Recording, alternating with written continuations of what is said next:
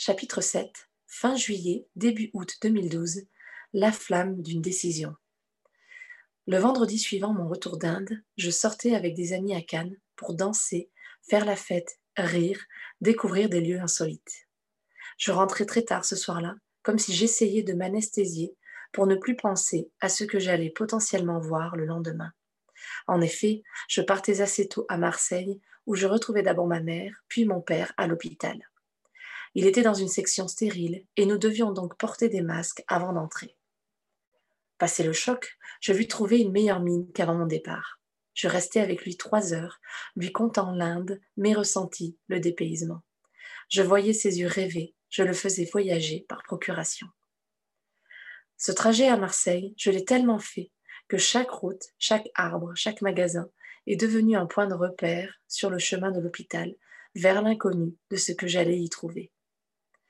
Les voyages continuaient de s'enchaîner. Prochaine destination, Londres. J'y allais pour deux jours et recevais un incroyable cadeau. Par le plus grand des hasards, je me trouvais logé dans un village, étape du trajet à pied de la flamme olympique. Nous étions mi-juillet et les Jeux olympiques de Londres 2012 n'allaient pas tarder à démarrer. Les Jeux olympiques étaient une institution dans la famille. Je rêvais d'y assister réellement et non devant mon poste de télévision depuis un certain nombre d'années. Je m'imaginais l'ambiance, la ferveur, le fair-play, l'appartenance au monde. Alors, quand j'avais appris en 2011 que Londres les accueillerait en 2012, j'avais proposé à ma famille de nous y rendre. Je me chargeais donc, dès l'ouverture de la billetterie, soit un an en avance, de réserver cinq places pour des épreuves de handball, sport familial, et de taekwondo. Je m'occupais également de réserver cinq places dans l'Eurostar ainsi qu'une auberge de jeunesse. Nous étions excités. Ce serait notre premier énorme événement à l'étranger en famille. Tout cela se déroulait avant l'annonce de la maladie et avant la diminution progressive de la santé de mon père, avant les différentes chimiothérapies. Cette aventure à cinq devenait de plus en plus improbable, mais nous n'avions pris jusqu'alors aucune décision dans un sens ou dans l'autre. Mon arrivée à Londres et ce passage de la flamme olympique m'a donc rappelé cette épée de Damoclès qui planait et devrait s'abattre d'un jour à l'autre sur une décision finale. J'avais cette double émotion alors que je voyais la flamme être transmise d'un porteur à l'autre, de l'émerveillement d'un rêve d'enfant en train d'être accompli, et de la peine qui allait grandissante alors que je réalisais que la décision ne pouvait avoir qu'une seule direction différente de celle imaginée un an auparavant. Je profitais de cette occasion pour m'imprégner de l'effervescence qui montait, des couleurs de centaines de drapeaux qui flottaient dans les ruelles. J'avais à présent hâte de pouvoir le partager avec mes frères et sœurs, car à défaut d'être la famille complète, nous serions entre fratries et nous formerions des souvenirs incroyables que l'on pourrait à nouveau raconter à ceux restés en France. Je rentrais assez tardivement en fin de semaine par la voie des airs, travaillais de nouveau le lendemain, enchaînais avec des soirées, organisais une soirée d'été à l'aéroclub dans lequel je faisais quelques vols de temps en temps, et dansais toute la nuit. Je ne restais jamais vraiment seule à la maison. Soit j'invitais des amis, soit je les rejoignais à la plage ou chez eux. Je vivais encore en location à Antibes et mon père me demandait régulièrement si je n'avais pas l'intention d'acheter. Je ne pouvais pas lui dire que l'achat signifiait pour moi attache, alors que je ne me voyais pas rester ma vie entière ici. À dire vrai, je n'avais aucune idée de mon futur. Je n'arrivais même pas à répondre à la question Comment vous voyez-vous dans cinq ans? Pour l'heure, je vivais au jour le jour et j'accueillais tour à tour des amis de Toulouse à qui je me confiais un peu, et mon frère. Quand j'ai accueilli mon frère pour quelques jours, nous avons effectué ensemble une prise de sang pour tester notre compatibilité de donneur de moelle osseuse. Avoir mon frère à la maison me donnait du baume au cœur.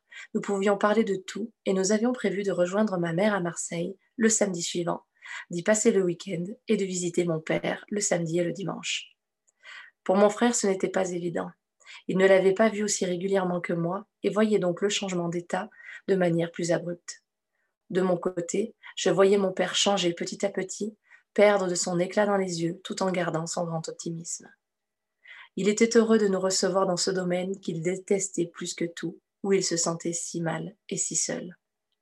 Malgré les coups de fil sur sa ligne dédiée et les visites récurrentes, nous ne pouvions pas lui tenir compagnie la semaine.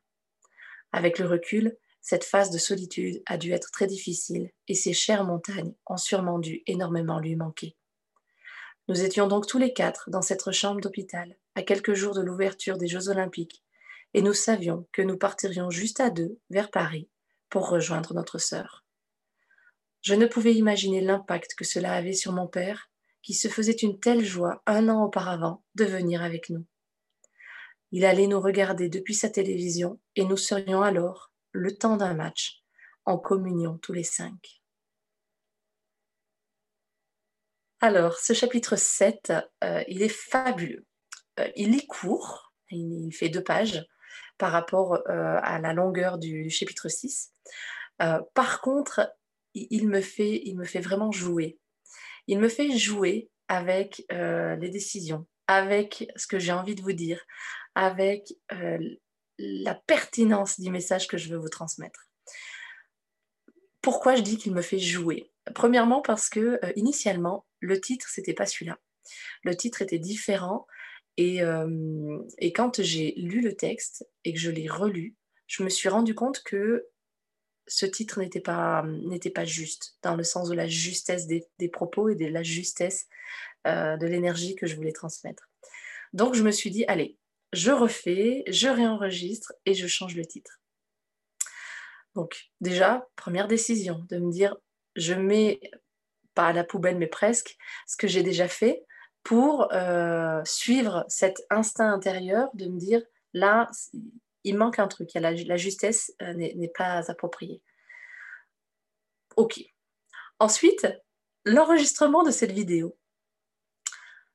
C'est assez fabuleux parce que euh, j'ai eu des prises de conscience en enregistrant cette vidéo et, cette lecture un peu philosophique et spirituelle de, ce chapitre. Donc, je suis très heureuse de vous transmettre le contenu de ce chapitre qui, en fait, parle évidemment de la pertinence d'une décision et euh, aborde la décision ou les décisions sous plusieurs angles. Le premier, c'est évidemment euh, la décision que l'on prend au dernier moment vis-à-vis -vis de est-ce que mon père va venir euh, aux Jeux de Londres. En fait, cette décision, on la repousse, on la repousse, on la repousse, on la repousse jusqu'au dernier moment. C'est une, pas une notion de je repousse de manière consciente, c'est plutôt je ne veux pas voir la réalité des choses et je préfère ne pas prendre de décision plutôt que euh, de voir entre guillemets la réalité en face. Alors, ne pas prendre de décision est en soi une décision. Là, on n'en était pas du tout conscient, mais sachez que parfois le fait d'attendre, attendre est une décision en soi. Quand vous ne savez pas quelle décision prendre, il y a deux aspects différents. Il y a soit vous prenez une décision d'un côté, soit vous prenez une décision de l'autre, soit vous pouvez attendre. Ayez conscience que le fait d'attendre est une décision. Là, dans, ce, dans le cas présent, cette décision n'était pas du tout euh, réfléchie ni, ni consciente. Euh, on a plutôt laissé faire les choses. Et puis, quand vraiment on, a été euh, acculé à la dernière minute, là, on a dû prendre une décision. à quel moment est-ce que je prends conscience que la décision qui doit être prise, c'est que mon père ne viendra pas? Ce qui veut dire que si mon père ne vient pas, ma mère ne vient pas. Comme par hasard, je me retrouve à Londres quelques jours avant et je me retrouve pile dans un village où la flamme olympique va passer. Et je me retrouve pile euh, à un moment donné où le un porteur passe et transmet la flamme à un autre porteur. Ce moment, il est, euh, très beau, euh, et il est paradoxal en même temps, puisqu'il me fait vivre deux émotions un peu contraires, deux émotions fortes en même temps. Le premier, c'est la réalisation d'un rêve. Je rêve depuis que je suis enfant d'aller assister aux Jeux olympiques. Et je me retrouve dans un moment clé des Jeux olympiques, le passage de la flamme. Donc je me retrouve là, et en même temps, je comprends et je, prends conscience, je réalise à ce moment-là que mon père ne sera pas avec nous quelques jours plus tard aux Jeux olympiques. Donc il y a ces deux, euh, deux émotions qui montent l'émerveillement, le rêve, et puis la peine, la tristesse. Et je fluctue entre les deux. Et puis à un moment donné, je passe sur, ok, je vais vivre ce rêve émerveillé parce que dans l'expérience que j'ai eue euh, vis-à-vis de l'Inde, le fait de vivre l'expérience et de la raconter ensuite à mon père me, me donne énormément de plaisir. Non seulement ça me donne du plaisir à moi, mais ça donne du bonheur à mon père puisque je le fais voyager par procuration. Le deuxième aspect vis-à-vis de, la, des décisions en tant que telles, c'est que si on regarde euh, le, fil qui m'a mené à être à Londres à ce moment-là, eh bien, c'est tout simplement le fait que lorsque l'opportunité s'est présentée, j'ai pris une action et des actions qui ont fait en sorte que je puisse avancer vers la réalisation de mon rêve. Dans le développement personnel et dans euh, euh, les, enseignements spirituels, on parle du fait de, rêver, d'imaginer, d'avoir une vision, un objectif, un but. Et puis, on parle de, euh, à, un moment, à un moment donné, passer à l'action. Donc, c'est quoi? C'est le lien entre je visualise, euh, je, rêve, je, m'inspire à, désirer quelque chose et je, je deviens attentif, attentive aux signes qui se présentent. Et lorsque certaines opportunités, certains signes euh, me sont envoyés vis-à-vis de euh, la réalisation de ce rêve et donc vis-à-vis de d'une étape qui me permet d'avancer sur le chemin de la réalisation de ce rêve, alors à ce moment-là, je prends une action. Prendre une action, c'est également prendre les décisions qui permettent d'avancer vers ce chemin-là. la réalisation du rêve, la réalisation du rêve, il passe par ces étapes-là, il passe par des prises de décision. Quand j'ai émis euh, l'intention et le rêve quand j'étais enfant d'aller aux Jeux Olympiques, j'avais pas émis de timing là-dessus. Je savais pas exactement quand ça se ferait, mais j'avais dit un jour j'irai aux Jeux Olympiques. J'aurais peut-être dû préciser à ce moment-là que mes parents viendraient avec moi. Parce que finalement, j'ai réalisé mon rêve. Hein. C'est un jour, je suis allée aux Jeux Olympiques. Et ce qui a été fabuleux, c'est que j'y suis allée avec mon frère et ma sœur. Mais pour en revenir à, ce chapitre-là, au chapitre 7, un autre regard euh, philosophique euh, assez euh, fort, c'est le passage de cette flamme d'un porteur à, une autre, à un autre je me suis rendu compte que la flamme, la flamme, ça représente beaucoup de choses. C'est assez symbolique.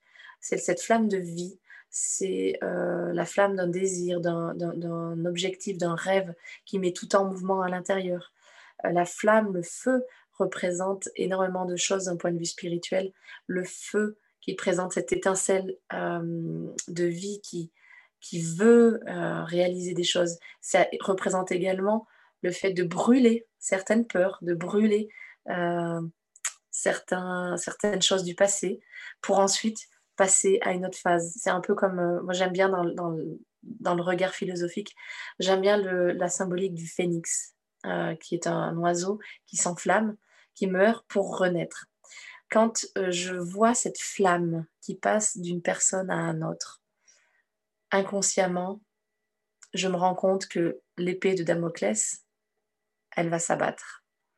Et donc, je me, cela me permet de me préparer au fait que quelques jours plus tard, eh bien, on apprend et on décide tous ensemble que mon père ne viendra pas.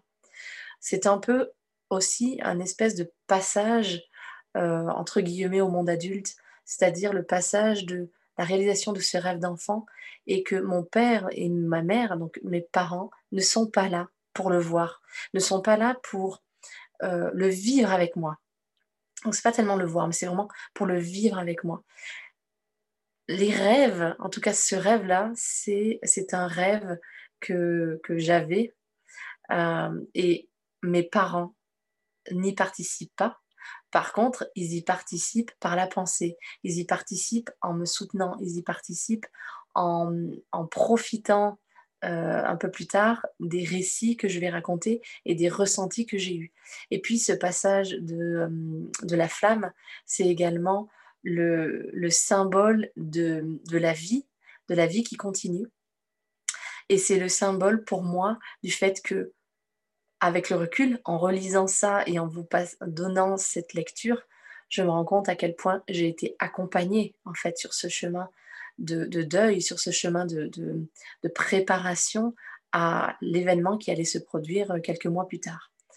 Donc quand on est attentif un peu aux signes, quand on est attentif aux synchronicités, on peut, euh, plus facilement prendre des décisions qui sont en alignement avec qui on est. Les décisions qui vont nous permettre d'avancer sur un chemin, euh, le chemin de notre, de notre vie dans le bien-être. Après, ce qui est important pour moi aussi de transmettre, c'est qu'il n'y a pas de bonne ou de mauvaise décision. Euh, une bonne ou une mauvaise décision, ça n'existe pas. chaque décision est bonne. Chaque décision est bonne parce que chaque décision vous amène à une prochaine étape sur votre chemin de vie. Elle amène à une, prochaine euh, euh, prise de conscience sur ce qui vous met en joie, donc ce qui est aligné avec vous, et ce qui est plus gênant, ou en tout cas qui fait lever des, des, difficultés ou des obstacles. et à ce moment-là, on peut prendre des décisions supplémentaires derrière. Là, la décision qu'on avait prise tous ensemble, c'était initialement de dire on part, et puis à la dernière minute, enfin au dernier moment, au dernier jour, c'est non, là, en, état, tout en étant, en, étant euh, honnête euh, tous ensemble, la décision à prendre là, c'est les enfants d'un côté et les parents de l'autre. Le deuxième point que je voulais aborder, euh, donc il y a une, grosse, gros grosse partie sur les décisions, une partie sur la flamme. Euh, ensuite, il y a, et le dernier point que je voulais aborder, c'est euh, la notion d'attache et la notion de, de la location et de, et de l'achat d'un appartement. C'est assez, assez fort de voir, surtout en, ce moment où je suis en train de vendre l'appartement que j'ai acheté suite à euh, ça sera dans la suite du, récit. Donc j'ai acheté quelques temps plus tard, euh, après le décès de mon père, un appartement antibes dans lequel euh, je suis restée huit ans. Et je suis en train de le vendre en ce moment. Donc, pour vous dire à quel point il y a du un lien entre le, récit que je suis en train de, vous partager et ma vie actuellement. à quel point certains cycles sont en train de se, de se clôturer et et ces cycles-là avaient été ouverts euh, dans, euh, dans la, euh, le timing qui correspond au récit. Pourquoi est-ce que je ne voulais absolument pas acheter? Pourquoi? Parce que pour moi, la notion de propriété et la notion d'achat, ça me bloquait, ça m'attachait à un lieu particulier et ça coupait d'une certaine manière mes ailes, ça coupait mon, mon envie de bouger, mon envie de, de suivre le mouvement de la vie. Et à un moment donné, euh, notamment à cette époque-là, j'étais absolument incapable de dire comment je me verrais dans cinq ans. J'avais pas spécialement de vision, de, de, de, rêve, de direction dans laquelle euh, je voulais aller. Je me laissais vraiment complètement porter par le courant, par les choses. Le truc, c'est que pour euh, avancer dans la vie et pour être dans son alignement intérieur, euh, en fait, on peut suivre le mouvement de la vie comme ça. Ce qui met de la joie, ce qui, ce qui, euh, ce qui permet aussi de, de s'amuser avec la vie, c'est de, de, se mettre dans un état où on va essayer de visualiser euh, ce qui nous met en joie à l'intérieur et d'essayer de créer ça, de créer cette vie, de créer cette, cette réalité et donc de définir un rêve, définir un, but, quel qu'il soit. Et ce but-là, en fait, va être un peu notre gouvernail, notre direction. Le but n'est pas tellement de l'atteindre en soi, le but c'est de s'amuser sur le chemin, un peu comme dans le chapitre 6 où je parlais du fait que l'objectif c'était d'aller au point B en étant au point A, mais que on voulait pas aller au point B le plus rapidement possible. On voulait visiter, on voulait profiter du voyage entre le point A et le point B. Eh bien, c'est exactement pareil avec la vie en général. C'est qu'est-ce qui me met en joie, où est-ce que j'ai envie d'aller, et puis ensuite savourer le chemin pour y arriver.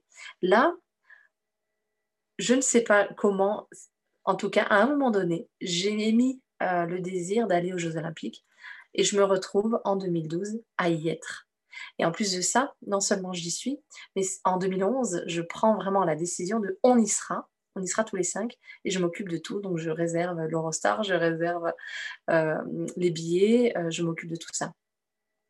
Et puis au fur et à mesure, eh bien, euh, on en arrive à là où on en est à ce moment-là.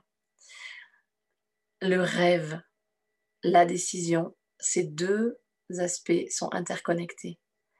Rêver, rêver, c'est ce qui nous donne la flamme, c'est ce qui nous donne le, l'étincelle qui nous fait aimer et apprécier la vie.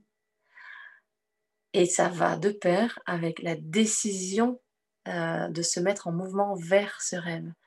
Et puis, évidemment, dans ce chemin, on, peut, on rentre dans un mouvement de jeu, de vie avec ce que la vie nous présente et les événements que la vie nous présente. Mais on a toujours cette direction qui nous dit à peu près où aller. Voilà, c'est à peu près euh, ce que je voulais vous partager sur ce chapitre des décisions qui euh, m'a fait voir de toutes les couleurs. je vous souhaite une très belle journée.